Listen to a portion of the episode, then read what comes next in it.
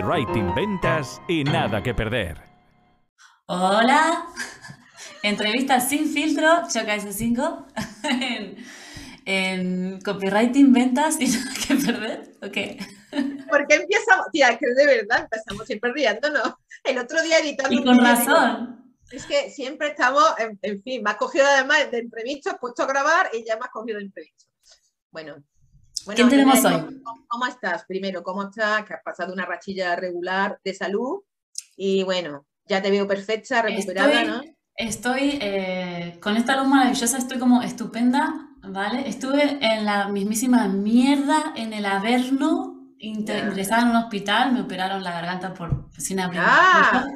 Mm. Y la verdad que la pasé fatal, fatal, fatal, pero bueno, el cuerpo tiene unas capacidades de recuperación increíbles y ya... De que sí, de que sí. Como si nada, ya como si nada. Solo me queda subir de peso y terminar con los malditos antibióticos. Muy bien. Te veo espectacular, eso es lo importante, así que te has recuperado. Disimulo estupendamente. Corrector de ojeras, luz. lo que no haga una luz. Estamos divinas. lo que no haga una luz, por favor. Bueno, venga, vamos al lío. ¿Quién tenemos? Tenemos hoy a un gran eh, personaje del mundo del marketing online en, España. Bueno, en un español. un, gran, un gran vendedor. Grandísimo. Y es dentro de lo que tiene el perfil de, visto desde afuera, tiene el perfil de vende humo, ¿no? Mm. te, hago las grandes promesas y te, conmigo vas a, a ganar millonada pero cuando lo conoces en realidad no, ¿vale? Ese es como el halo que lo envuelve de, este de vende humos y grandes promesas. En realidad cuando entras en sus mensajes, en sus discursos y en sus eh, eh, lecciones, no tiene esta... Es, es, muy sensato, es muy inteligente, sus consejos y sus lecciones son muy buenas, sus clientes están contentos con él, que es lo más importante para valorar una marca. Totalmente. A mí me pasó igual, yo tenía muchos prejuicios, ¿no? Pero de pronto lo empecé a seguir por Instagram, que, de verdad os recomiendo que sigáis la cuenta de Vivir de tu Pasión de Alejandro, bueno, el invitado es Alejandro, ¿no? Alejandro, que no lo hemos dicho, pero bueno, yo recomiendo que sigáis la cuenta de Instagram, que de verdad da contenido buenísimo, unos tips buenísimos. También tiene un grupo de Telegram que también os lo recomiendo porque manda audio y de verdad eh, es un tipo que regala un contenido gratuito que merece la pena. Y además yo creo que tiene una experiencia desde el inicio eh, desde hace, vamos, él empezó a emprender en el 2013, ¿no? Entonces, tiene una experiencia brutal de la evolución del marketing en España y, de cómo se ha ido transformando el mercado, ¿no? Eh, de ese, lo que tú hablas, ¿no? De esos mensajes de promesa un poco vacía a, lo que se ha convertido ahora, de un nivel, un, mercado un poco más maduro y donde él se ha adaptado y la verdad está creando, a, a mí la verdad que me he hecho seguidora de Alex y aporta un contenido que a mí me encanta. Sobre todo me flipa su mentalidad, su mm. mentalidad vendedora, su mentalidad de superación hacia los miedos que él mismo ha declarado. Y creo que va, a ser una entrevista, mm, yo creo que interesantísima. ¿eh? Yo creo que vamos a sacar aquí contenido del bueno. ¿eh? Ah, sí, ahora que otra cosa más interesante es que nosotros conocemos a Verónica Sequeira, que es parte del equipo, es la copy oficial o la directora de copy, ¿sería? Sí, sí. del equipo de Alex Novas y, sabemos también entonces que de tanto clientes como parte de su equipo están encantados con su trabajo, su manera de, de dirigir a su propia gente.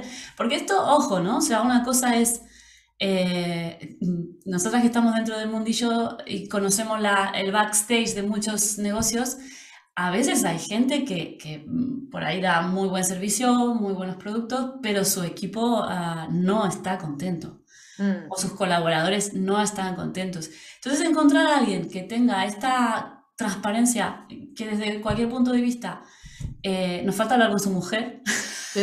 ¿Qué dicen en casa? ¿Qué dice? No, pero se, se, ve que está, está transparente, que por donde lo mires, ¿vale? Así que nada, le damos la bienvenida a Alex. Venga. Dejamos de tirarle flores y lo hacemos entrar. Venga. Adelante, Alex. Alex. Bienvenido al canal. Hola, Alex. Muchísimas gracias por pasarte por nuestro canal. ¿Qué tal? Bienvenido. Un gusto, Susana Inés y toda la audiencia que nos está escuchando. La maravillosa audiencia. Teníamos ganas, teníamos ganas de tenerte, Alex, porque hace tiempo que te seguimos y la verdad que para mí ha sido un descubrimiento, ¿eh? Eh, porque yo estoy en tu grupo de Telegram, te sigo por Instagram y creo que das un contenido muy bueno. ¿eh? Y, para el tema, y para el tema del copy, creo que esa parte de mentalidad vendedora que tú tienes es muy potente. Por eso queríamos contar contigo. ¿eh? Muchas gracias. Pues un gusto. Bueno, pues empezamos, ¿no? Arrancamos Venga, ya. Bombardea. Arrancamos. Bueno, Alex, mira, eh, eh, claro, yo veo tu trayectoria y veo la típica historia del héroe, ¿no? De la, de la nada a millonario. Es así, ¿no? ¿Mm? Eh, cuando empezaste a emprender, eh, ¿pensabas que iba a llegar tan lejos, Alex? Cuando empecé a emprender, no, aparte, yo estaba emprendiendo, entre comillas, sin saber lo que era emprender. Además, siempre cuento una anécdota que creo es que es muy buena, porque eh, yo estudié bachiller, ¿vale? Y estudié economía, pero nada más tener una empresa sin yo saber prácticamente lo que era una empresa, no sabía ni lo que era una tarjeta de crédito, imagínate si era ignorante financieramente hablando, ni que había que declarar el dinero. Y yo recibí un montón de multas de Hacienda en mis, en mis inicios y ahí siempre digo, ¿no? Que mucha gente a mí me tiene tachado y me seguirá tachando porque esto eh, será un sinfín de vendehumos, vendemotos. Y yo siempre digo, para mí el mayor vendehumos ha sido mi profesor de bachiller de economía, ¿no? Que, que el tío nunca tuvo una empresa, nos enseñaba de economía y lo primero que nos tendría que haber explicado es que hay que eh, declarar eh, todo el dinero, incluso el que entra por PayPal, que ese fue mi gran fallo, ¿no? Y decía, no, aquí estoy exento de esto y tal. Claro. Y, y pues emprender, emprender, emprender. Es que llevo ya desde el 2013, septiembre además, casi el día de mi cumpleaños. Ya son años aquí, ¿eh? Mm. Bueno, ya que has tocado el, el tema de vendehumos, eh, Sí. queríamos preguntarte Nah, que- o- o- o- solo por, Sí, sí. por acabar, porque estaba Ah, como, me, me habéis hecho conectar, ¿no? Con, la, con cuando empecé, es que ya hace tiempo. Y ahí no sabía yo que iba a acabar, dónde iba a acabar, porque es que eh, no emprendí por, ah, voy a montar un imperio, voy a ser libre. No, emprendí porque realmente, y lo pongo entre comillas, no tenía dónde caerme muerto en el sentido de, eh, yo tenía un problema de, de intestino, pensaba que era de estómago de intestino, y hasta hace bien poco, ni hace dos años, no sabía qué era, ¿no? Intestino permeable. Y al final, para que no sepas que te vas por la patilla, vamos, te cagas en cualquier momento.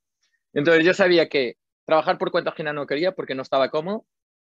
Emprender no quería porque mi padre es autónomo de toda la vida camionero y, hostia, para mí emprender era pf, sacrificio, sudor, lágrimas, eh, prácticamente no ver a la familia.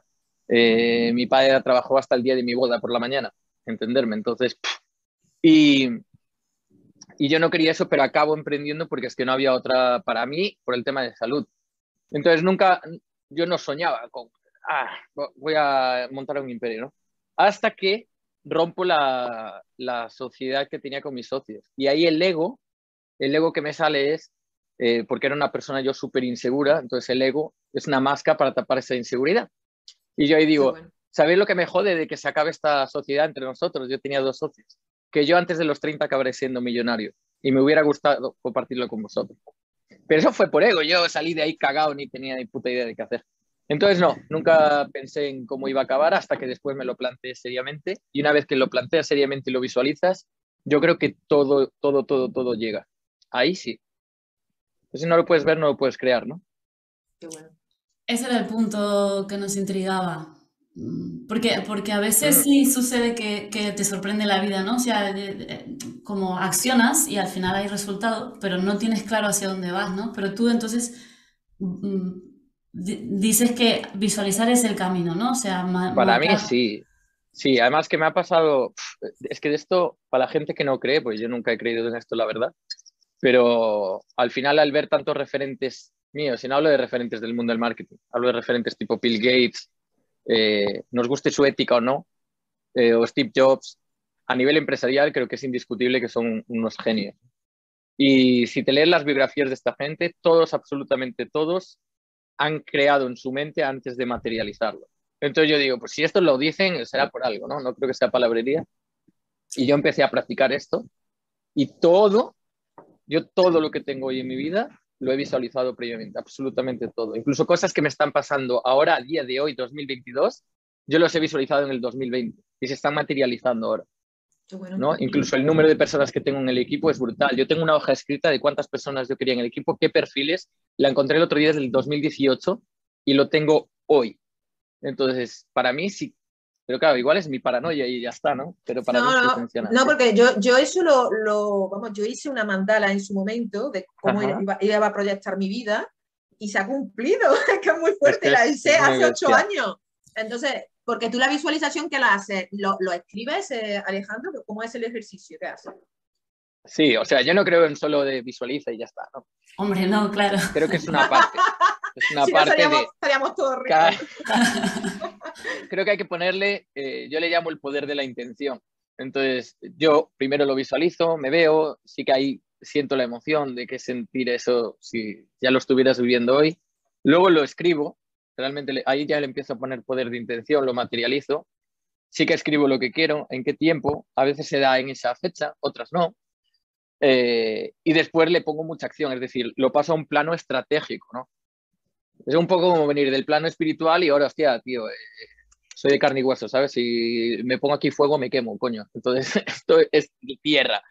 Y ahí lo paso a un plan estratégico y hay un plan de acción diario y ahí ya te enfocas en el día a día, día a día y cuando te das cuenta y miras para atrás hay veces que dices, hostia, es que se ha cumplido esto, ¿no? Y muchas veces ni te das cuenta de que lo habías visualizado y tal.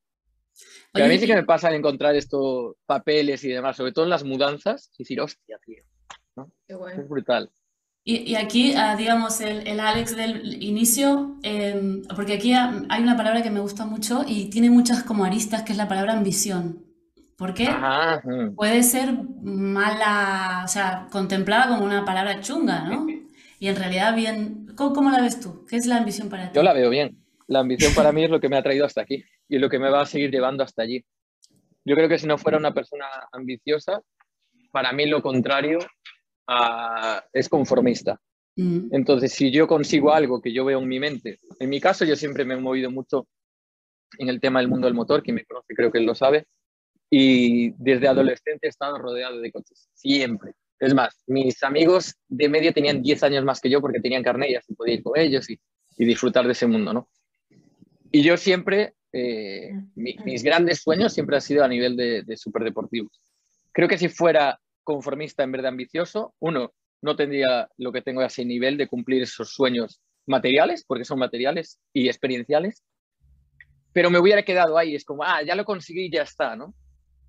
Pero creo que esa parte de ambición es sana, eh, si no es codicia.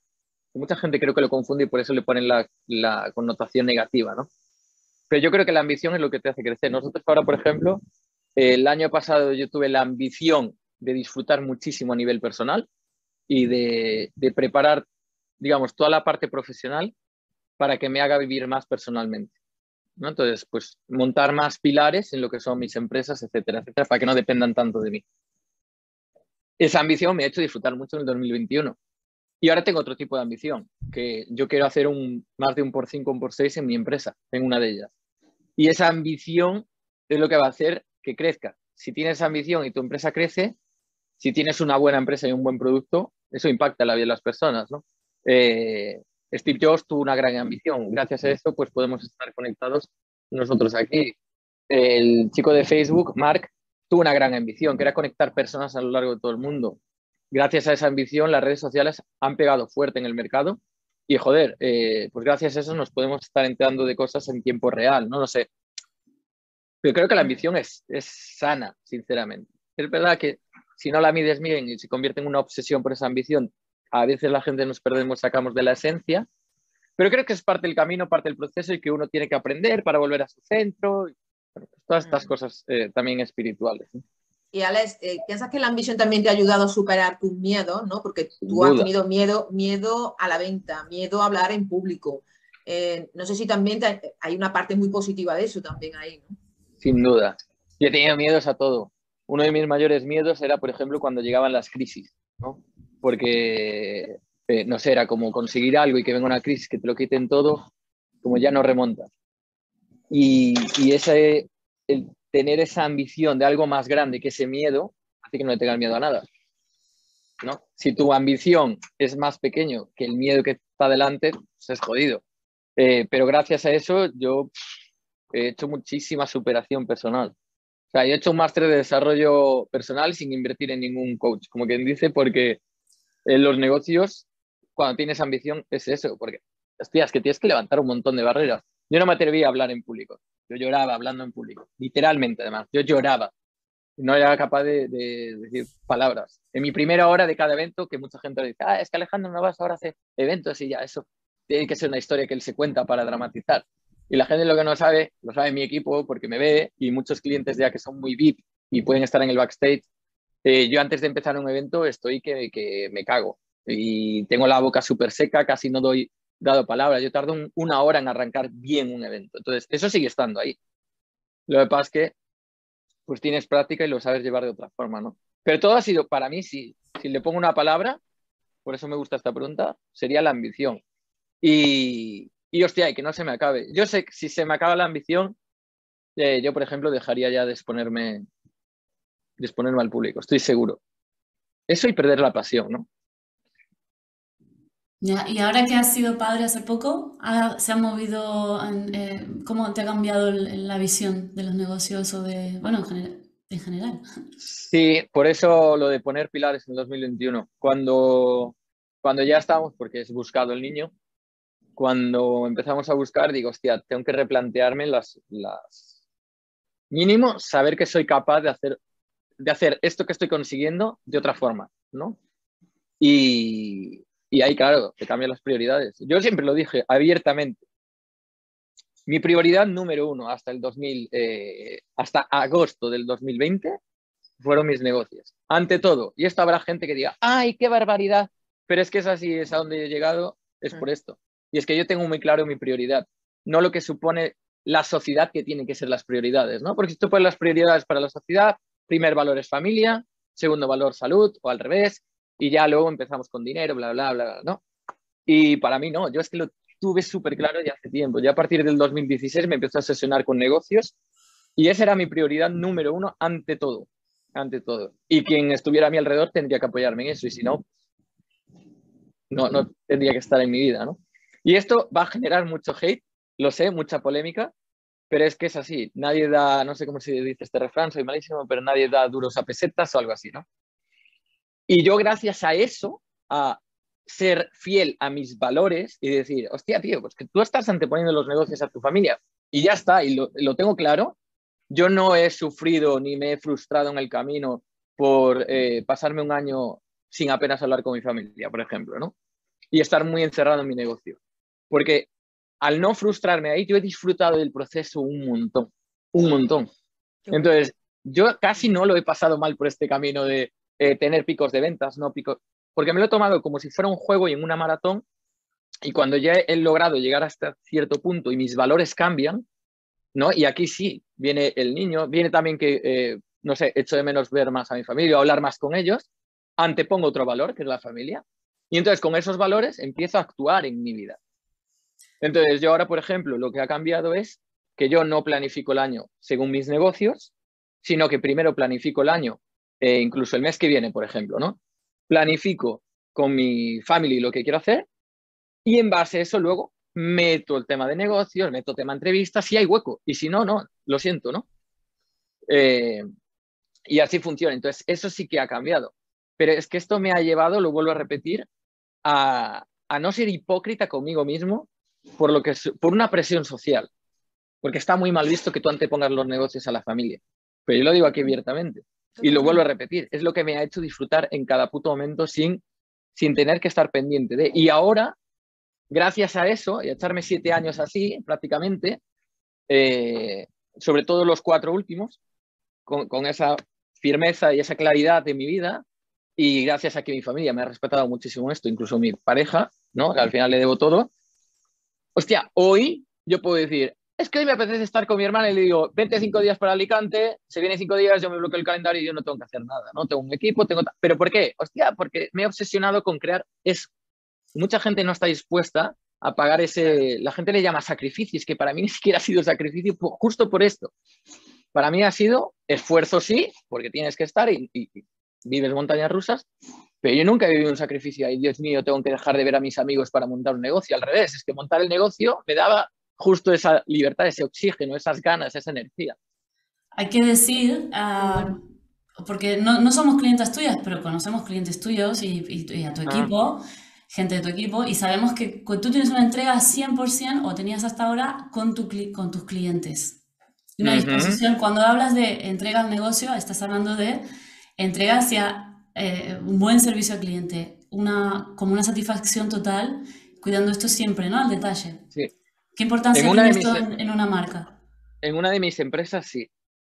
Por ejemplo, yo tengo otra empresa que es de nivel salud y es no tan transformacional, sino, sino que es más informativa. ¿vale? No es tan transformacional, sino que es más informativa. Y ahí el valor principal no es el cliente. El valor principal es que el contenido tiene que ser lo mejor del mundo, tenemos que ser los números uno. ¿vale? Entonces ahí cambia. Ahora, en vivir en tu pasión, por ejemplo, el valor número uno es el cliente.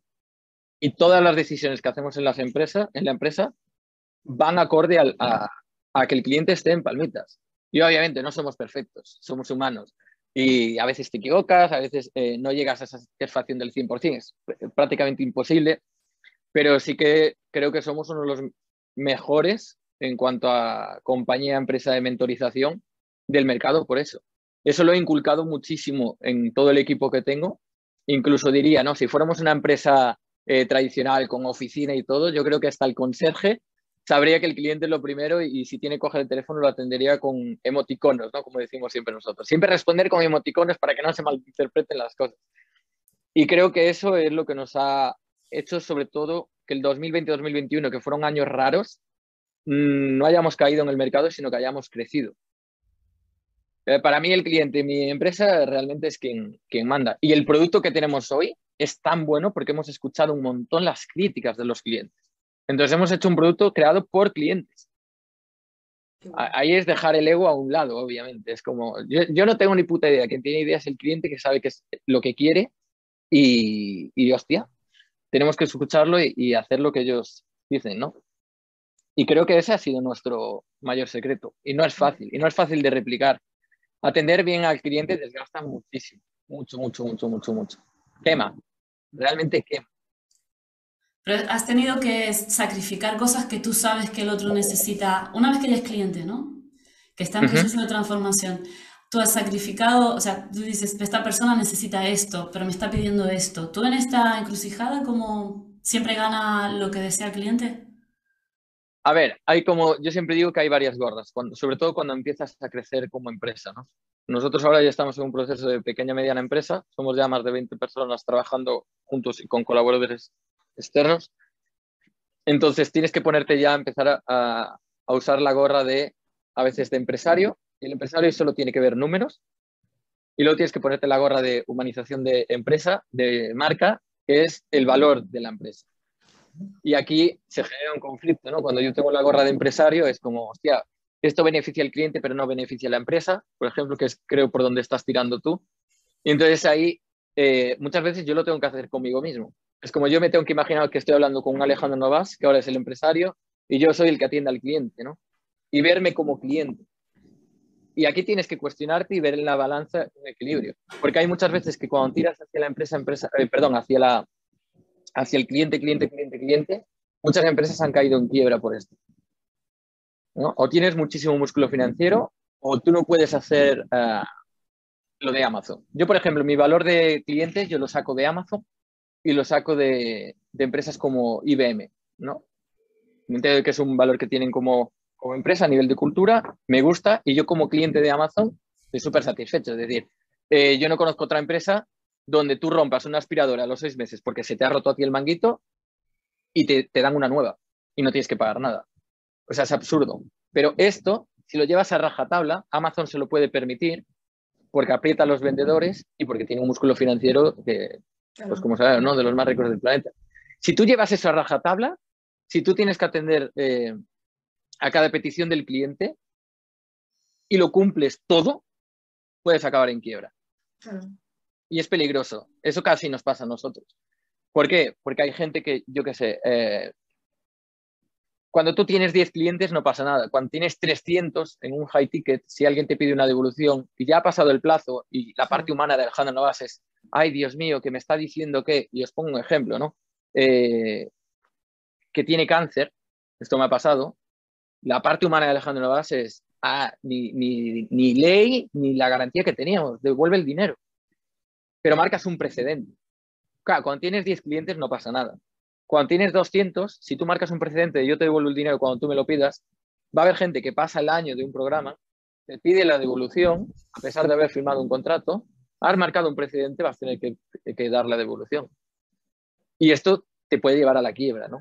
Entonces, a mí hay cosas pues, que, de decisiones que son difíciles, pero que ya tenemos que marcar protocolos. Y aquí buscas un equilibrio entre, hostia, un beneficio empresarial, pero sin olvidarte del valor de cliente. Entonces, siempre intentas resolver. Nosotros, este caso, por ejemplo, por si a alguien le sirve, eh, que esto es verídico, a mí me llegó una persona con que le habían detectado cáncer, nosotros lo que hacemos ahí es, vale, ya ha pasado el plazo de evolución, yo sé que no vas a aprovechar la formación y no me gusta. Yo no vivo de vender formaciones. Yo vivo de que mis clientes tengan éxito. Si soy la empresa con mayores porcentajes de casos de éxito, es marketing.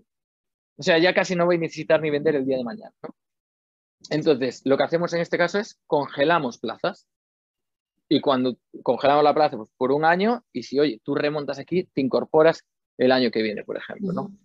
Y es una forma donde estás equilibrando esta parte de números, pero también humanizando la marca.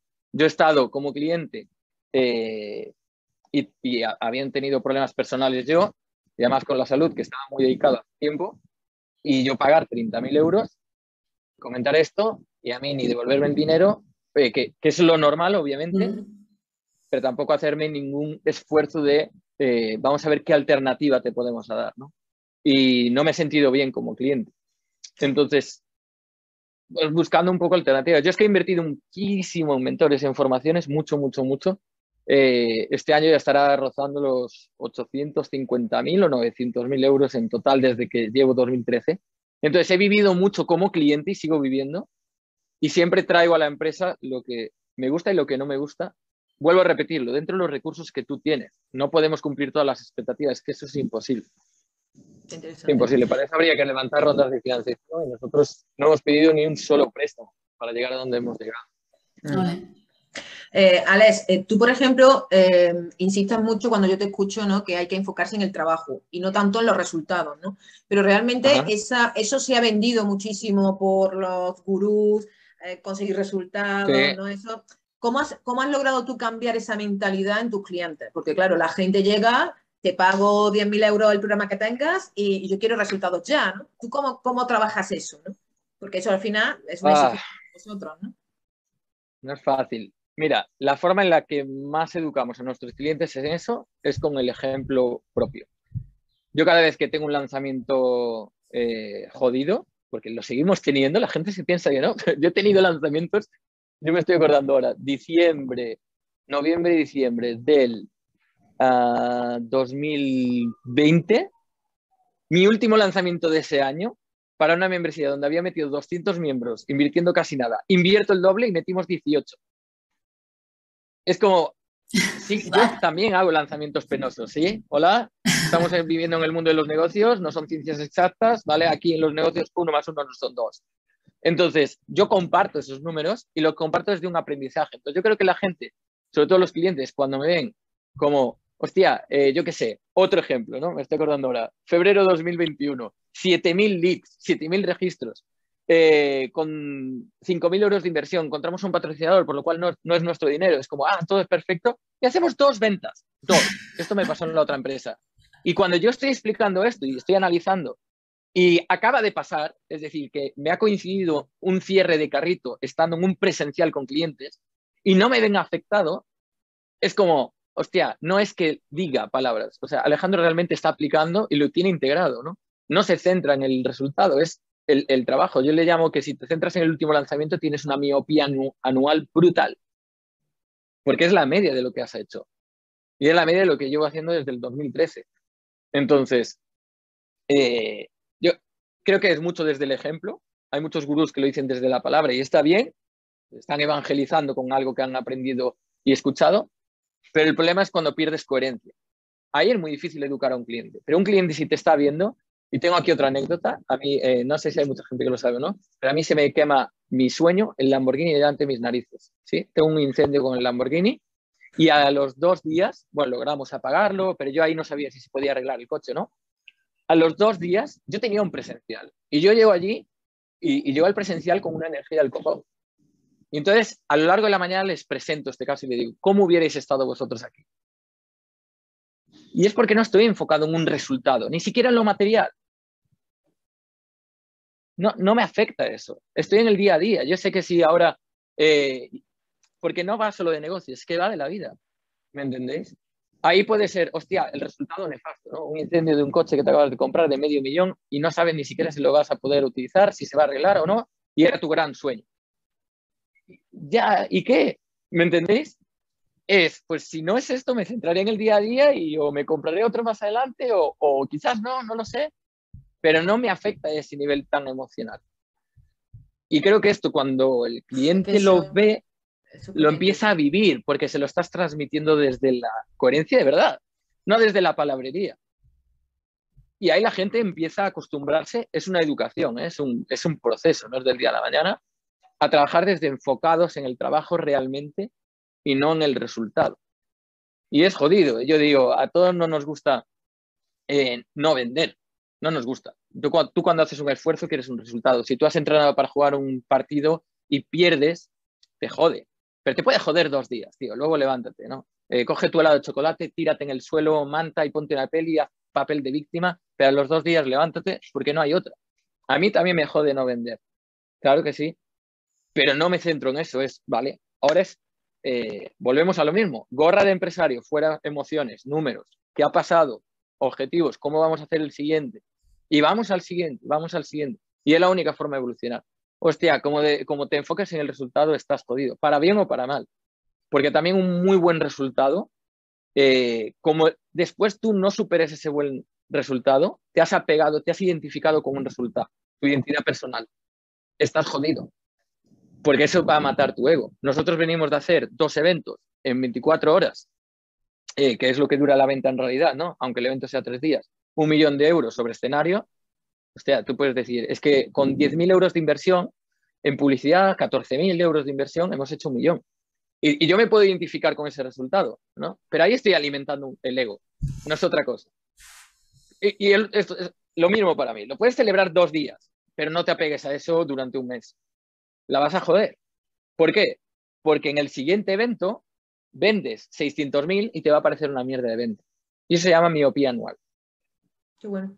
¿Me entendés? Entonces, eh, una de las costumbres que también tengo para mí, para seguir integrando esto y no perderte, porque es súper fácil perderte, lo que hago siempre con el equipo es celebrar el trabajo hecho antes de que empiecen las ventas. Siempre.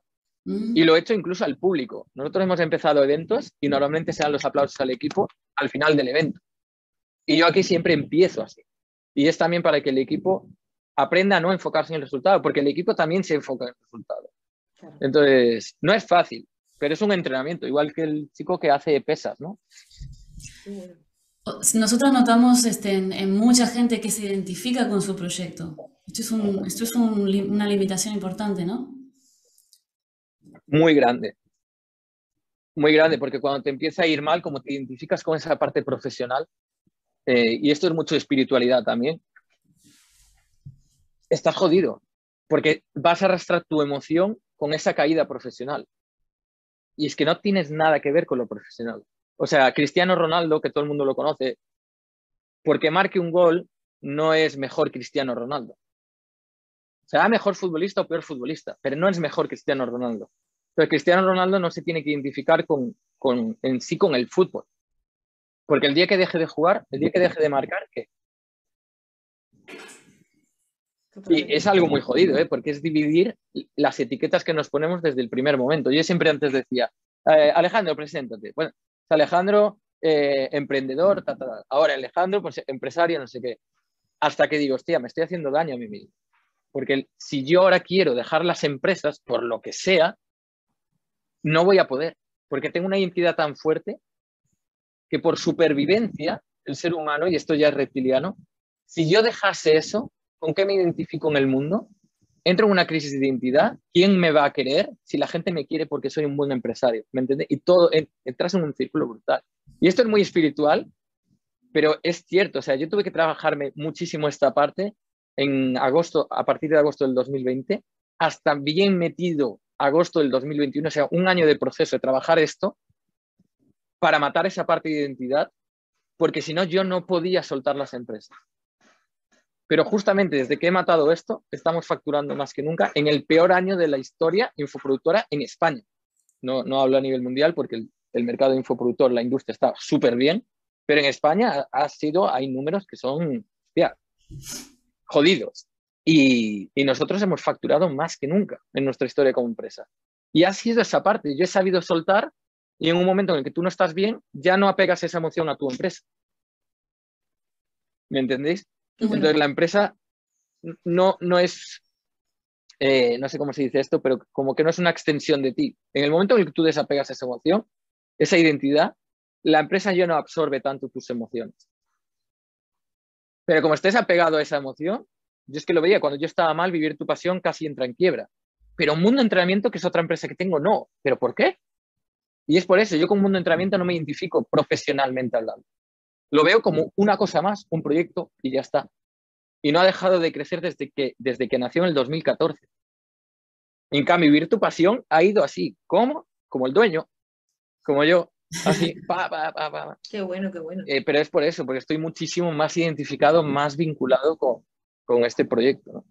Además que has dado una clave, Alejandro, porque creo que, que hay mucha formación o muchos programas que trabajan la parte empresarial, pero muy pocos que trabajan la mentalidad, todo lo que has explicado de desarrollo personal. Es decir, es que al final, eh, si no trabajamos eso, es muy complicado porque pasa esto, nos identificamos con lo que hacemos. Para mí, sí, mira, yo, creo, yo eh, agradezco, yo creo que soy muy afortunado, porque he conocido a gente muy poderosa en el mundo empresarial, hablamos de gente con un patrimonio de mil millones, eh, con los que he compartido comida, y creo que el, aprender de esas personas y ver que una, una persona que no, eh, que no aprende sobre espiritualidad, al final desarrollo personal lo podemos englobar, ¿sí? Porque la gente creo que lo va a entender mejor. Aunque tenga un buen mindset, porque la gente confunde los temas de emociones con el tema de pensamientos. Claro. Y ahora aquí puedo explicar un poquito para que la gente lo entienda. Pero yo creo que me he beneficiado de ver a gente con un patrimonio enorme que no es feliz. Directamente. Y te das cuenta de es porque son muy buenos en negocios, pero no han tenido una parte de desarrollo personal. Y aquí no entra el mindset. Ellos tienen un mindset mucho mejor que el mío. O sea, si yo tuviera su mindset, yo tendría una empresa de mil millones. Como no tengo su mindset, no tengo una empresa de mil millones. ¿vale? Eso es mindset. Mindset es pensamiento, el cómo ves tú la vida tus creencias limitantes, eh, el verte capaz de... ¿sí? Por eso muchos empresarios que quiebran, les dan dos años y vuelven a estar en el mismo punto. Ahora, hay otra parte que es emocional. Y ahí entra también más la parte de, de espiritualidad. Y no hay muchos empresarios que trabajen esa parte. Entonces, cuando a un empresario se le va la mierda todo y le empiezan a quitar propiedades y todo lo, con lo que se identifica, ¿no? Sus coches, sus barcos, eh, sus empresas, su patrimonio, se vienen abajo, porque no han sabido desligar a tiempo esa parte. Entonces luego vuelven a remontar y crean otra empresa, pero con mucho sufrimiento. Y por eso hay tantos suicidios en, en élites millonarias cuando pierden todo. Porque eran eso, es una, su única forma que ellos entendían de recibir amor por el mundo, es decir, de tener amigos, relaciones, etc.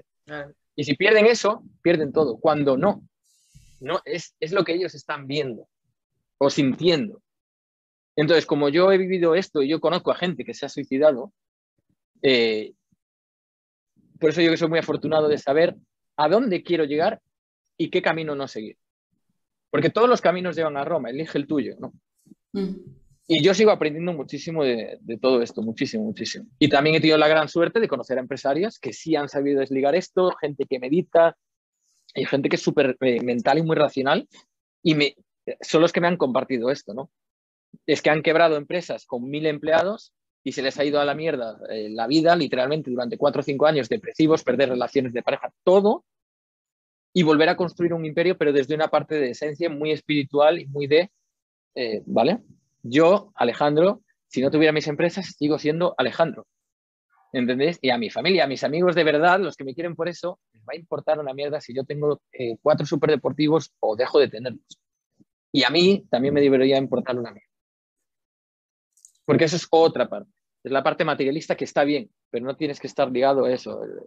Aquí me estoy poniendo muy filósofo, pero es que es así. A mí me ha No, no, ayudado Maravilloso. un montón a ser feliz. no pidamos disculpas por hablar de estos temas porque es que al final atraviesan todo lo que hacemos, ¿no? Oye, ¿y, Mm. y tienes mentores? eh, ¿te cuesta encontrar mentores? ¿Tienes mentores? ¿Tienes por separado, tipo, vía espiritual, vía mindset? No, ¿O están juntos? No tengo mentores espirituales. Esto me lo he comido yo solo aprendiendo de sobre todo eso. Yo creo que a mí el mundo del- de los superdeportivos me ha dado puertas a muchas personas y al final por eso digo que soy muy afortunado porque he tenido mentores gratis, ¿no? En este sentido. Pero prácticamente mentores a los que pago y un dineral, prácticamente todos son eh, mentores de negocios, finanzas, salud. Y al final sí que acaba rascando un poco esta parte en algunos, en otros no. En otros son muy buenos en lo que son, pero espirituales eh, cero. Pero también tienes que saber separar, ¿no? Vale, pues yo de esta persona quiero aprender esto. Y si encima yo como cliente le puedo pasar un poquito de esa parte espiritualidad eh, que yo tampoco tenía hasta hace poco, pues es un win-win, ¿no? Está muy bien. Sí que hay mentores eh, que he tenido, como por ejemplo, y gente con la que he compartido un mastermind. Ahora me estoy acordando de alguien que también ha tenido una nena, que es Chris Urzúa, y él también tiene una parte muy, muy espiritual, ¿no? Y muy de desligarse de lo que hace. Además, creo que hemos vivido ese proceso muy a la par y, y ves esa transformación de verdad. Además que lo, yo lo vivo, o sea, yo tengo compañías en la industria del infoproducto y cuando las ventas caen de golpe, yo veo a la gente hecha una mierda. Y ahí es porque te estás identificando con eso. Porque te- lo vuelvo a decir, si pasas dos días hecho una mierda, está bien, es que es normal, joder, es normal, ¿no? Es como si a mí me pegas un latigazo, me duele. Me duele dos días, tres. Pero si sigues mal es porque estás muy identificado con eso. Y luego he visto gente que ha caído en ventas de forma impresionante y después de una semana tú los ves y siguen siendo la misma persona. Entonces, e- esa gente está muy trabajada. Y yo prefiero ser de los otros. Es que yo quiero ser feliz aunque mis empresas vayan mal. Yo eso es algo que tengo claro de- desde, el, eh, desde cuando casi sufro una quiebra en el 2019. Yo pasé seis meses hecho una mierda. Y, y era por la identificación con lo profesional. Es que no hay más. Luego he sufrido caídas en ventas muchas veces. Y es como pregunta si me importa. No. No me importa. Cuéntanos tu Ay, perdón, Susana. No, no, no, no. Yo le iba a No, es que- a mercado, pero si tú ibas a seguir con el mismo... No, es que, es que me interesa una parte que estoy un momento ahí que a mí me interesa ver tu visión, ¿no? Porque claro, tú has pasado poco a poco de, bueno, ir ganando dinero hasta llegar a un nivel alto, ¿no? Entonces, eh, ¿tú cómo has sentido tu relación con tu entorno? Porque claro, eh, tú, Mm. tú empiezas con unos amigos, vas aumentando, tu mentalidad va evolucionando, que a mí- me puede estar pasando algo parecido, ¿no? Al final, Sí, la profesión te, te, eh, vas evolucionando, cambiando tu idea, mm, no sé, incluso ideológicamente todo, ¿no? Mm. Eh, sufres una evolución, ¿no? ¿Tú cómo lo has vivido eso? Es decir, porque yo a veces tengo conflictos, ¿no? Mi entorno actual, no sé si, ¿no? Entonces es duro, ¿no? Ese proceso también, ¿no? Sí, y aquí volvemos a lo es que es siempre lo mismo, es la raíz, es el apego a. Mm, Tenemos que entender que pasamos por diferentes etapas y que la vida es una evolución y no podemos tener apego a nada, ni siquiera a nuestra forma de ser porque cambia, ¿no? Ah, es que justo, me hace gracia porque justo lo hablaba ayer con un amiguete que está viviendo lo mismo y él tiene 24 años y está teniendo mucho éxito ahora económicamente y cuando tú tienes un estándar y un estándar de termostato financiero también, empiezas a vivir otro tipo de vida. Te guste o no, y te puedes mantener humilde, que la gente aquí no me malinterprete, ¿vale? Pero eh, no tienes por qué comprarte un Ferrari, si no te gusta no te lo compres, es un dolor de cabeza. Pero quizás te ves con un poder adquisitivo alto y te gusta, por ejemplo, viajar. Y te apetece viajar con amigos. Y tus amigos no tienen ese poder adquisitivo. Y te pueden decir que sí a un viaje, pero no a cinco al año a las Maldivas. ¿Sí? Aquí, de una forma natural, empiezas a juntarte con otro tipo de personas. Y es que es natural. La gente que, porque yo esto lo criticaba mucho, entonces yo estoy ya en las dos partes. La gente que no vive esto no me va a entender y seguramente vuelva a levantar hate. Cuando vivas la otra parte, me entenderás. Y es que te ha pasado lo mismo, y si no, mira hacia atrás, del eh, instituto, universidad, a los que hayan vivido un poco el proceso ¿no? laboral, que empiezas a, pues cuando estás en un tipo de profesión, te juntas con más personas de esa profesión porque tienes un interés común. La gente que empieza a jugar a, me lo invento, golf, y de repente te empiezas a obsesionar con el golf porque te empieza a apasionar, empiezas a dejar un poco de lado tus otros amigos porque ya no hay un tema de conversación. Te empiezas a aburrir, pero es que es una evolución natural. Entonces, sí que pasa y va a pasar. Eh, que no quiere decir con esto que tu círculo de ahora lo tengas que abandonar o eh, yo qué sé. Yo no me veo con mis amigos de la infancia. Yo prácticamente no tengo ningún amigo de la, infancia con el que siga manteniendo relación, pero cuando vuelvo a Galicia, eh, yo me tomo mis cervecitas con esos colegas, me apetece verlos, me apetece saber de. El otro día justo por Instagram estaba hablando con un amigo del instituto, me apetece saber de pero es que es normal que haya esa e-, evolución, porque te empiezas a meter en otros círculos. Por eso yo empecé a entender que la gente que llamamos un poco eh, más elitista ah, son antisociales y te marginan si tú no tienes. Es que no va de eso. Es que tú no puedes mantener su ritmo. Yo con el chico este que digo, ¿no? El de los mil millones, yo, si quiero mantener su ritmo, voy a la quiebra. Yo no puedo ir a comer todos los días a un restaurante de 4.000 eh, euros la cena. Ni quiero. ¿Me entendés? Pero tampoco lo podría mantener. ¿Con quién anda esta persona todos los días? Eh, conmigo se ve de vez en cuando y está perfecto. Pero todos los días él anda con, ese tipo de gente, pero es porque ya llega un momento, es un proceso natural. No sé si, si me entendéis. Sí, sí, sí. Sí, entonces, para mí es algo, no sé, es algo normal y evolutivo, pero tenemos que dejar el apego a un lado. Es como cuando estás una persona, una pareja y sigues con ella porque eh, por rutina prácticamente, porque te da miedo el cambio. Claro. Y te da miedo pues lo que has vivido con esa persona, pero si ya no hay pasión, si ya no estáis en el mismo nivel de, de ver el mundo, ella está en un nivel y tú estás en otro completamente separado, no va a tener mucho sentido. Mm. A mí, para mí, la gente va de compartir experiencias eh, muchas veces iguales. Y no me refiero a iguales a eh, que si te gusta el golf solo estés con gente del golf, sino que si te gusta el deporte estén con gente que le gusta el deporte, gente aventurera estén con gente aventurera, pero si tú eres aventurero y tienes un círculo de amigos que ah, son muy sedentaristas y de repente a ti te entra la vena aventurera, es que ya no hay conexión. Pasa exactamente lo mismo cuando empiezas a estar en otro entorno, tanto a nivel económico como a nivel eh, de, mindset, de un paradigma de, vista diferente, ¿no? Esto pasa mucho cuando la gente entra en el emprendimiento, sus, eh, su círculo más cercano tal, nos ven como raros, no sé qué, y ahora solo hablas de esto y tal. Es, verdad, es que es normal, es que es lo que te está apasionando. Hmm, total. Alex, bueno, giro tema, ¿eh? Has hablado varias veces la caída del mercado hispano. Sí.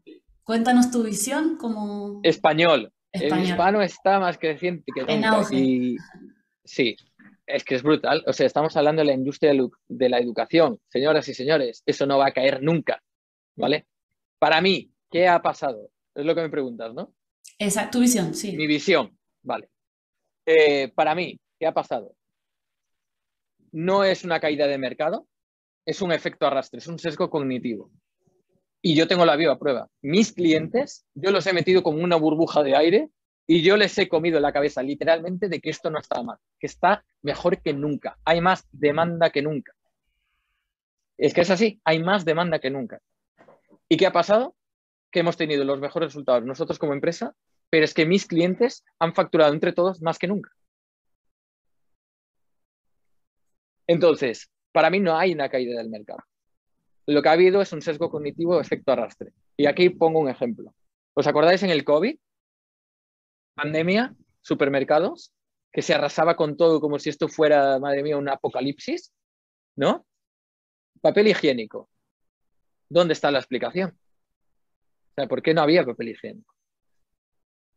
O sea, ¿qué pasa? Con la pandemia, vale, vas a estar más en casa, vas a utilizar más el papel de baño, pero tanto para tener 20 rollos, como he visto amigos que me pasaban fotos. Eh, yo también digo, ¿pero por qué has comprado tantos? No lo sé, la gente compraba y yo también, yo, y te dejas llevar y yo qué sé. Y es verdad.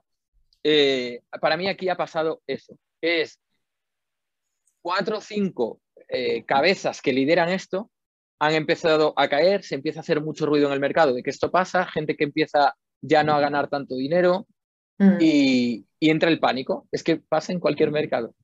Entra el pánico. Se produce un sesgo cognitivo, efecto arrastra. Y esto está pasando a nivel general. ¿Y qué pasa? Que todo el mundo empieza a traer eso, de alguna forma u otra. Lo saboteas. Hay gente que es que, no, no he tenido tan buenos resultados. Vale, ¿cuántas veces has lanzado en el 2021 tu producto al mercado? Dos. Y en el 2020, cuatro. Ya está. O sea, ¿cuánto contenido has creado en el 2021? Ah, pues como las cosas estaban mal, preferí man- mantenerme un poco atrás. Ya está. Eres tú el que ha provocado eso en, en tu negocio. Claro. Entonces, para mí, aparte de que ha habido este efecto arrastre, porque si no, a todos nos hubiera ido. Cuando hay una caída de mercado, yo el otro día estaba en un mastermind con el eh, COO de Hoteles Meliá y me decía esto. Hay veces que sí que es una caída de mercado, pero en ese momento todas las empresas de ese mercado caen. Si hay empresas que no están cayendo, sino que encima no, no que aguanten, que estén en crecimiento, no es un problema de mercado, no es un problema de industria es un problema de sesgo cognitivo. Y esto se da en otros mercados, ¿eh? no solo en la industria infoproductora. Y aquí en España, como eh, somos cuatro gatos, porque somos cuatro gatos, se ha hecho ruido demasiado rápido y, y demasiado fuerte, ¿no? Sobre todo en marketing digital, Y- sí, sí. Sí, así ha sido ahí. Y eso ha producido un efecto arrastre brutal de miedo, la gente no invierte tanto, la gente ya iba con ese miedo. Entonces, cuando vas con ese miedo, ya sabes lo que vas a provocar. O sea, es como si yo voy saliendo de casa pensando, ya verás, como vaya por aquí voy a tener un accidente. Es que al final piñas, o sea, es que tienes una caída, tienes un accidente con el coche, porque es que vas pensando solo en eso, o sea, lo estás creando en tu propia cabeza. ¿Sabes qué dice el, el copy? Bueno, un, un gran copy que nos dejó un ¿Mm? libro hace mucho tiempo. En realidad, o sea, esta es la, la mirada desde ese punto de vista, ¿no? Yo, sin conocer tanto la interna como puedes conocer tú y todos los info- infoproductores que, que están Mm. viviendo esto, ¿no? Nosotras como freelance tenemos una mirada muy, muy desapegada, ¿no? Eh, pero mm, lo que explica este tío, Eugene Schwartz, es que en realidad lo que al hacerse, al crecer la competencia y hacerse el mercado más complejo, lo que tiene que cambiar la crisis no es del producto que se vende, sino del discurso. Y de Obvio, cómo, Eso es, claro, sí, sí, sigue. que hay que pivotar, hay que pivotar a otro tipo de, de discurso de, de- de marca. ¿Lo ves Sí, posible? para mí, sí, o sea, ahí entramos en otro factor, pero lo que no puede ser es que Colombia esté así, cuando ha empezado más, tar- eh, más tarde que España, y ya esté a la altura de España en cuanto a ingresos por, en, en industria infoproductora, cuando el poder adquisitivo allí en- de la media no es tan grande. Claro. Eso es lo que a mí me revela que todavía el mensaje ni siquiera está quemado. mm. El problema es que España es un mercado más pequeño, ¿vale? Y entonces sí, vale, podemos ver esta parte. Y yo digo que en España hay un problema de profesionalización y tiene que ver mucho con esto que comentáis. O sea, eh, ahora aquí no tengo móvil para hacer la broma, pero lo puedo hacer igual, ¿vale? Que es que todo el mundo se piensa que por tú coger tu móvil y hacer así, decir, ah, soy Alejandro Novas, ¿qué tal? Mira, tengo cuatro empresas y te voy a enseñar a ganar. Esto ya no funciona. Esto funcionaba, ya no funciona. ¿Por qué? Porque a cada vez hay más competencia, pero no hay un mercado saturado. Esto es lo que la gente, quiero que la gente vea. Ni siquiera en el, en el mundo del marketing digital. No hay un mercado saturado. Hay una comunicación saturada, que es lo que bien decías tú, Inés, y, y decía este, este copy, os compartía, ¿no? Hay una comunicación saturada del mismo mensaje. Eso sí es cierto, pero aún así, la pregunta que yo os lanzo es, si tú sales ahí fuera, si yo salgo, mira, yo muchas veces hago el ejercicio solo por mi salud mental, ¿vale? Yo salgo aquí fuera, ¿a qué hora hay obras? Y mucha gente ya me conoce por, el, por los coches, porque claro, son muy llamativos. Mm. Entonces, aquí en la calle ya me conocen y aquí llevan haciendo urbanización eh, ya como un año. Entonces, los obreros a mí ya me conocen. Entonces, yo de vez en cuando paro porque me quieren sacar una foto y yo aprovecho para preguntarles, oye, tú, eh, ¿qué, has hecho en la vida? ¿Te dedicas siempre al tema de las obras? Y empiezo un poco la conversación. Y siempre acabo con una pregunta. Oye, ¿tú te meterías al mundo de los infoproductos? Y se quedan como, ¿eh? ¿Pero eso qué es? Entonces, si no hemos llegado a una masa, ¿cómo podéis decir que el mercado está saturado? No está saturado. Lo que pasa es que en España se ha dejado de crear contenido. Entonces, si este es todo el mercado, imaginaros, si este es todo el mercado, ¿vale? Esta, esta parte de aquí, nosotros lo que hemos hecho es crear contenido en el 2016-17. En el 2018 hemos empezado a vender todos como cabrones, porque es así, porque los, eh, las 4, 5, 10 cabezas, como lo queráis ver, que mueven un poco este nivel de marketing digital, que son los que arrastran al, al resto del mercado para crear un ecosistema, para mí se deja de crear mercado porque nos vamos todos a Brasil, ¿vale? Volvemos y vemos que los lanzamientos pues, pueden dar un dinero increíble. Nos empezamos a, emocionar con estos los lanzamientos. Entonces, si este fuera todo el mercado, nosotros empezamos a crear contenido 2016-2017, época del blogging, sí, no sé si algo no lo recordaréis, y nos quedamos con este mercado, este de aquí. Entonces empezamos a vender a este mercado que hemos creado. Pero este de aquí, ¿vale? Este de aquí que es el negro, no lo hemos tocado. Y como no lo hemos tocado, ¿qué pasa? que estos no saben de qué va. Entonces, tú lo puedes impactar con anuncios, anuncios, anuncios, no te van a comprar, vas a crear rechazo. Tienes que volver a crear el contenido que creaste aquí, que este mercado ya está, digamos, es como un virus, ¿no? Tú envías un contenido y esta gente ya sabe de qué va el rollo, ahora véndeles y recoges frutos de aquí. Pero ahora queremos recoger frutos y no hay ni siquiera árboles plantados. Ese es el problema. Mm. Esto no ha pasado en Colombia. En Colombia al revés, se ha creado un, e, esto se llama ecosistema, se ha creado un ecosistema. En España se ha matado el ecosistema. Lo teníamos todo muy bien, lo, creamos de una forma natural, cuando la gente no estaba obsesionada con el dinero, dinero, dinero, facturación. Yo he estado en eso, ¿eh? Yo he estado en una obsesión de facturación hasta que digo, hostia puta, que no va de esto, tío. Que tú cuando empezaste y te iba bien, era porque no estabas obsesionado con el dinero y el facturar. Era porque estabas obsesionado, perdón, que me emociono, con el, hacer lo que te gustaba, el hacer el contenido, el compartir, el estar con la comunidad. Y nosotros hemos vuelto a esas raíces en el 2020. Yo siempre digo que a mí lo que me ha salvado es tener ese clic y decir, hostia, tío, que te estás perdiendo, cabrón. ¿No? Y, yo asumo mi responsabilidad en esta parte ecosistema. Pero es que nosotros desde el 2020 no hemos parado de crear contenido. De forma masiva. No es crear un contenido a la semana. Y eso hace que se vuelva a crear mercado. Pero falta muchísima. Ojalá hubiera un montón de competencia Ojalá, yo lo rezo cada día, eh, volviendo a invertir el dinero que se invertía, volviendo a invertir el tiempo que se invertía en crear contenido como fue en el 2016-2017 en España.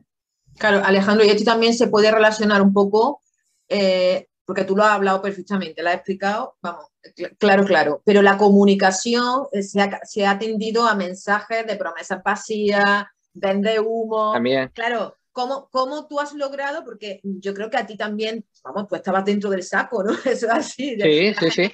Que ha percibido cómo es este tipo de, de, gente que en el 2018, como tú has dicho, fueron los que lanzaron esto, pero creo que la han quemado, como tú lo has dicho, con una comunicación muy de vender humo. ¿no? Entonces, claro, eh, ¿cómo has, podido salir tú de eso? ¿no?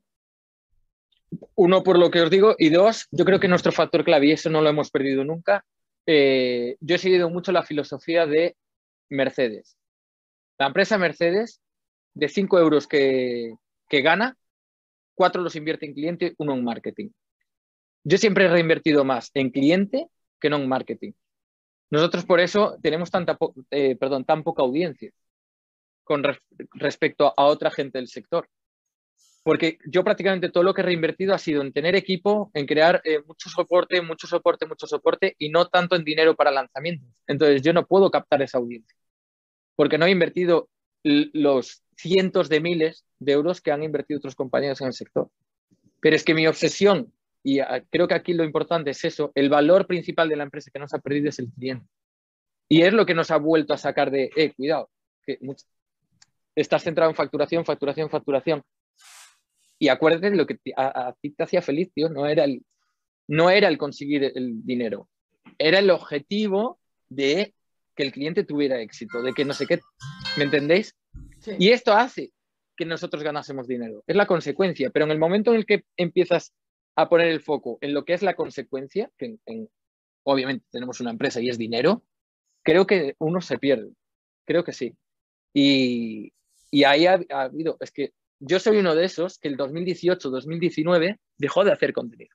Entonces, yo soy uno de esos que en, esos dos años dejé de, crea- de crear mercado y empiezas a quemar mercado. Y creo que las promesas vacías vienen de esto. Porque tú puedes hacer esa promesa y si reinviertes en cliente, al final puedes llegar a cumplir esa promesa, por muy agresiva que sea. O sea, yo en el 2018, cuando creo mi programa de mentoring, ni en mis mejores sueños yo iba a tener clientes que facturaran un millón. Y es que ahora tenemos varios.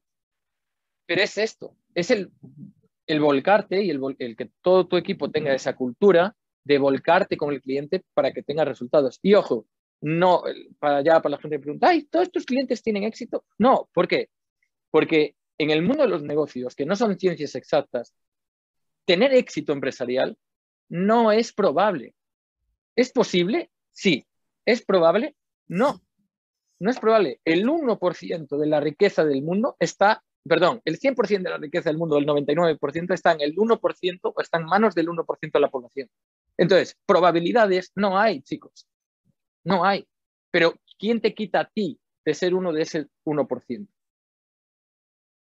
¿Me entendéis? Y para mí esto, y eso sí es mindset, eso ya no es espiritualidad, es, es una forma de ver el mundo. Yo sí quiero pertenecer a ese 10% de empresas que ganan eh, un millón de euros al año, por ejemplo. Que no hay muchas. No hay muchas, podéis sacar estadísticas. Creo que es un... eh, que la estadística real, aquí no me quiero pillar los dedos, pero se puede buscar por Google, que un 10% de todas las empresas de Estados Unidos ganan más de 10 millones al año. ¿Y por qué yo no puedo ser una de, esas, de ese 10%? Ahora, ¿la probabilidad está a mi favor? No, no está a mi favor. Entonces, yo tengo que dar todo lo que esté de mí y el doble, ¿me entendéis? Y también hay un, la gente, al haber esas promesas tan agresivas, la gente también ha venido como, ah, pues yo invierto esto y ya lo voy a conseguir y ya está, ¿no? Porque total es un ticket altísimo. Eh, pues no, chicos, esto no pasaba en los másters de negocios cuando invertían 20.000, 30.000, 50.000 euros, ni va a pasar aquí. O sea, yo he invertido en masterminds donde yo no he hecho nada, ¿vale? Y, y mi resultado ha sido nulo. Y he pagado 30.000 euros por un mastermind donde yo, repito, no he hecho nada, no he conseguido nada. Y he invertido 30.000 euros en otro mastermind donde me he puesto las pilas y joder, eh, nos ha cambiado todo. ¿Me entendéis? Entonces, creo que hay una responsabilidad por parte de marketers que son quienes levantan siempre un ecosistema y después está también una responsabilidad de parte de cliente eh, de muchas veces pensar que esto es pagar y ya lo tienes todo hecho. Y en es, es lo difícil de la industria del infoproducto y la industria de la educación. Lo difícil es esto. Estamos en una industria donde tú vendes algo y la gente compra y la gente tiene que aplicar y la gente tiene que eh, vivir montañas rusas de que no todo sale a la primera y luego tienes el resultado. Es una industria complicada, si lo pensáis bien, ¿no? Porque una industria tecnológica, por ejemplo, como Apple, te vende un ordenador y tú compras y ya está. Por esa compra ya está recibiendo una entrega. Pero nos podemos ir a otra industria que es muy complicada, que es la del deporte de alto rendimiento. No por tú contratar a un, al mejor entrenador, al, imagina que quieres ser tenista y contratas al coach de Rafa Nadal, ¿vale? A Tony Nadal, que es la hostia, tú por pagarle una pasta a ese tío, tú no vas a ser mejor tenista. Es una industria complicada. Tienes que comprar, tienes que aplicar, tienes que pasar una montaña rusa emocional brutal y entonces ahí tendrás el resultado. Y creo que el mundo del deporte me ha salido de puta madre porque es una analogía perfecta. Serena Williams es un ejemplo perfecto. Una tía que lo eh, todo, todo, todo y de repente, ¡pum!, se le va el mindset a tomar por culo, eh, empieza a identificarse con eso profesional y ahí cerramos un ciclo y tuvo una caída impresionante. ¿Creéis que Serena Williams dejó de tener su conocimiento? No. Pero le falló el resto, que es la mentalidad y toda esa parte de identificación eh, de que ella como persona no, no era menos persona por empezar a perder parti- partidos. Pero se vino hasta que se volvió a levantar, ¿no? Entonces estamos en una industria complicada y esto tenemos que vivirlo así. Hay mucho hate, hay mucho, mucha gente también que echa balones fuera, tanto propietarios de empresas, infoproductores, como clientes. Entonces es una, yo siempre lo digo, para mí lo que ha pasado en España lo tengo con una palabra, guerra de egos, no hay más.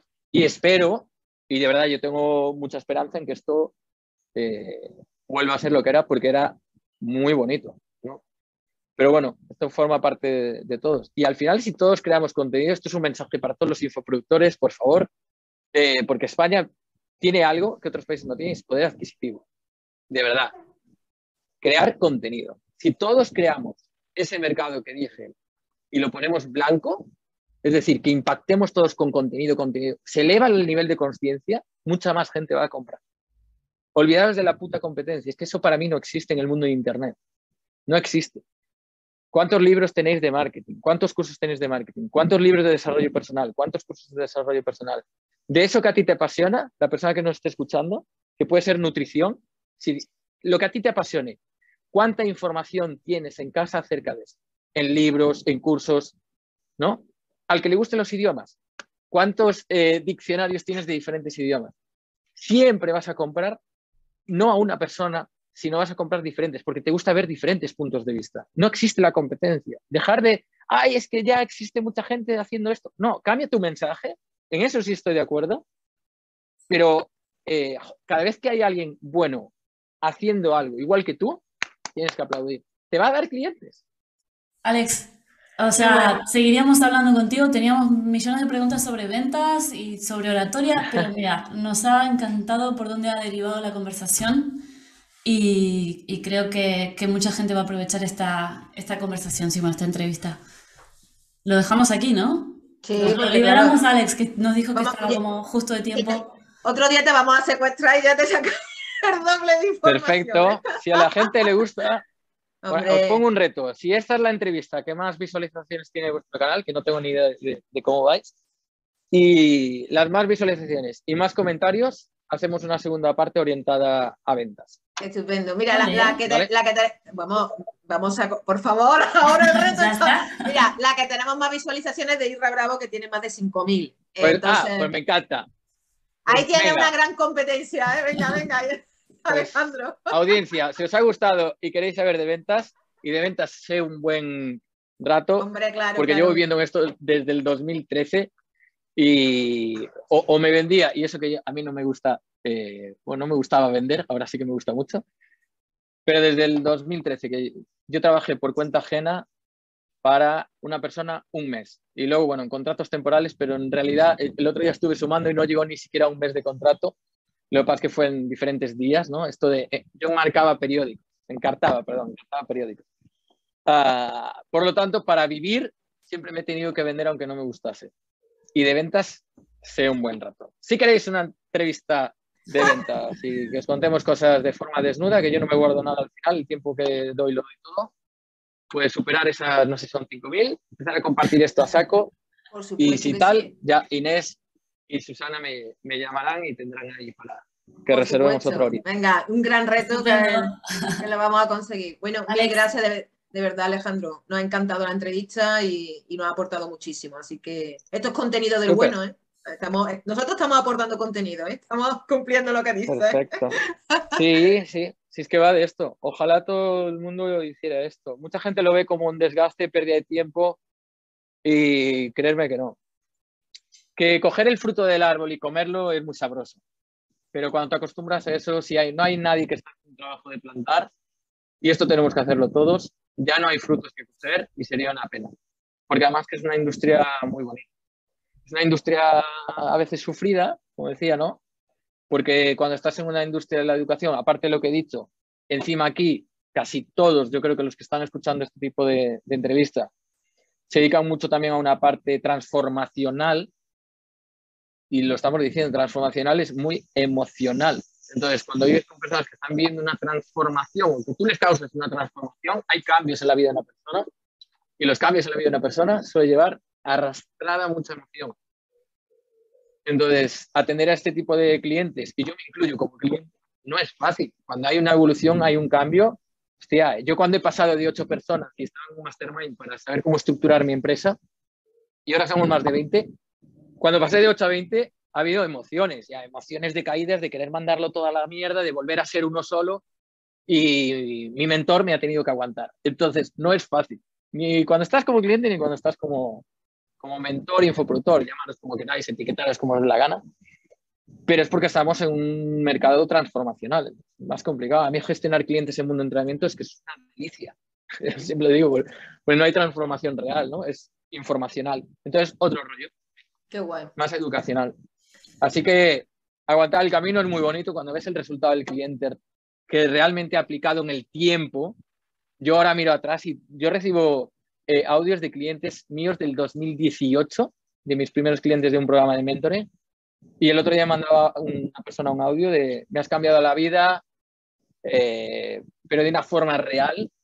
No tenía prácticamente dónde caerme muerto y ahora tengo un negocio que está facturando muy bien y gracias a esto he tomado la decisión de tener hijos. O sea, Qué guay. como merece mucho la alegría, ¿no? Totalmente, vamos. Claro. Alejandro. Que súper, Muchísimas gracias, de verdad. Un abrazo muy grande. un gusto. Muchas Adiós, gracias. Hasta la próxima. Hasta la próxima. Venga, darle caña.